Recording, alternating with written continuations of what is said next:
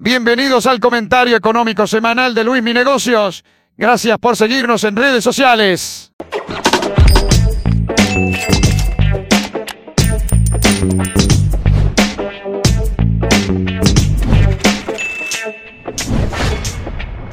Hola a todos y bienvenidos al comentario económico de esta semana de Luis Mi Negocios que comprende en el periodo de el 15 de agosto a prácticamente el 20 de agosto. Qué rápido se pasó todo este tiempo. La verdad es que fueron eh, meses complicados un poco en bolsa de valores. Este mes ha sido bueno, lo que ha sido eh, agosto afortunadamente. Y pues muy rápido se ha pasado este 2022. No sé qué opinen, pero yo creo que este, este tiempo pasa volando. Entonces, comenzamos. ¿Qué vimos la semana pasada? La semana pasada en los mercados financieros vimos...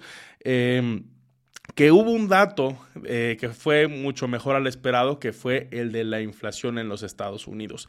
El dato de inflación en Estados Unidos se esperaba que fuera del 9.1%, eh, parecido a lo que fue el mes de junio, pero afortunadamente para el mes de julio tuvimos un dato del 8.5% anualizado. Este es un dato de inflación pues bastante elevado, claro que sí, nos asusta mucho también pero aquí lo que tenemos que ver es lo siguiente. Puede representar un indicio de que esta inflación tan elevada y tan vertiginosa, si le queremos llevar así, pudiera llegar a un fin. Podemos ver que la inflación vaya bajando de manera paulatina. Entonces, esto de alguna manera pues fue eh, motor para que los mercados financieros tuvieran rendimientos positivos la semana pasada. Aquí tengo el dato. La semana pasada tuvimos que el Standard Poor's 500 tuvo un rendimiento positivo del 3.34%, en el caso del Nasdaq 100 del 2.69% y en el caso del Dow Jones que mide el promedio industrial de las 30 empresas más importantes de Estados Unidos en esta materia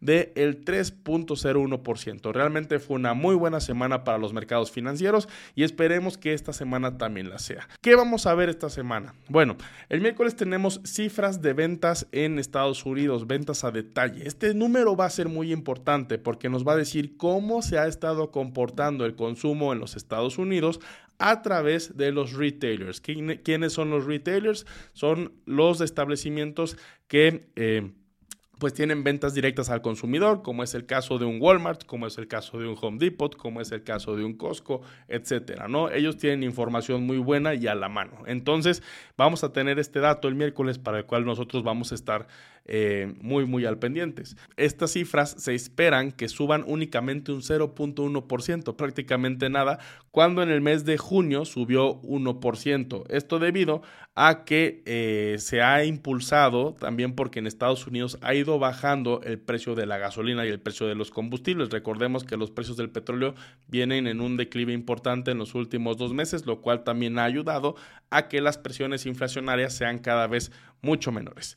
Eh, también tenemos que la Fed, la Reserva Federal, como lo supimos en el mes de julio, hizo un alza del 0.75% en tasas de interés, para lo cual nos va a compartir las minutas de qué fue precisamente lo que se, lo que se discutió, qué fue lo que nos va a ayudar a eh, tomar unas mejores decisiones. Y afortunadamente nos pueden dar quizás un panorama para la reunión que tenga la Reserva Federal el próximo 22 de septiembre el alza de tasa de interés sea mucho menos agresiva como ya la vimos en el pasado, ¿no? no probablemente no sea una, una alza de 0.75% que se considera agresiva, sino un alza del 0.50%. Esto de alguna manera sería una buena noticia para los mercados al ver que el costo del dinero pues no está elevando de una manera tan fuerte y esperemos que la inflación en este caso pues ya se dé su paso y volvamos a niveles de eh, pues por lo menos un 6 o 5%. Eh, continuamos con los reportes corporativos. para esta semana, para el día de mañana martes, tenemos reportes de Walmart y tenemos reportes de Home Depot, que son las empresas de mayor capitalización que vienen a reportarnos datos esta semana. Y afortunadamente esperemos que pues sean favorables. ¿no? Hemos visto en esta temporada de reportes que a pesar del complicado entorno global y a pesar de que sí hay presiones inflacionarias cada vez eh, pues más elevadas, eh, los capitales americanos han reaccionado de una manera muy interesante. Hemos vivido un rally muy importante el último mes a nivel inversiones, entonces esperemos que no sea la excepción y que tanto los, las cifras de Walmart como de Home Depot no decepcionen a los inversionistas, porque probablemente si reportan un, un buen número de consumo y además tenemos un muy buen dato este miércoles, probablemente esta alza de los mercados financieros seguirá extendiéndose y de esta manera pues podemos tener unas ganancias mejores en bolsa de valores. Ahora sí, en territorio nacional, ¿qué pasó con México la semana pasada? Bueno, pues vimos que Banco de México subió tasas al mismo ritmo de la Reserva Federal en un 0.75%. En palabras eh, mundanas, ¿qué quiere decir esto? Que el costo de dinero aumentó. Si vas a pedir un crédito de auto, un crédito hipotecario, probablemente te salga un 0.75% más elevado. Y pues esto a quien beneficia, evidentemente, al lado inversionista. Para aquellas personas que invierten en CETES, certificados de la tesorería o cualquier otro papel gubernamental o bien en pagaré bancario, pues ayuda mucho a que tengas un mucho mejor rendimiento, ya que el costo de dinero aumentó y por lo tanto, pues te van a pagar mucho más dinero por tu, eh, por tu inversión, lo cual está pues bien en este caso, ¿no?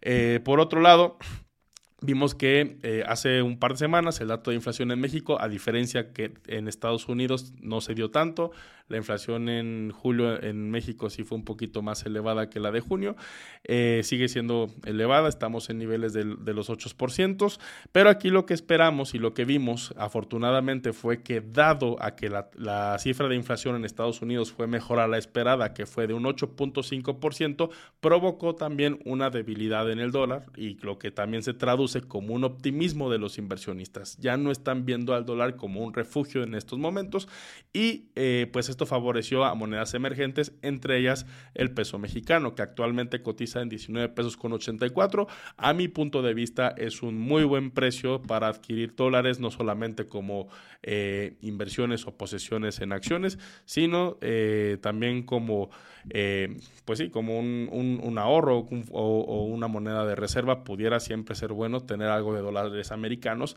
en lo que es nuestro portafolio de inversiones.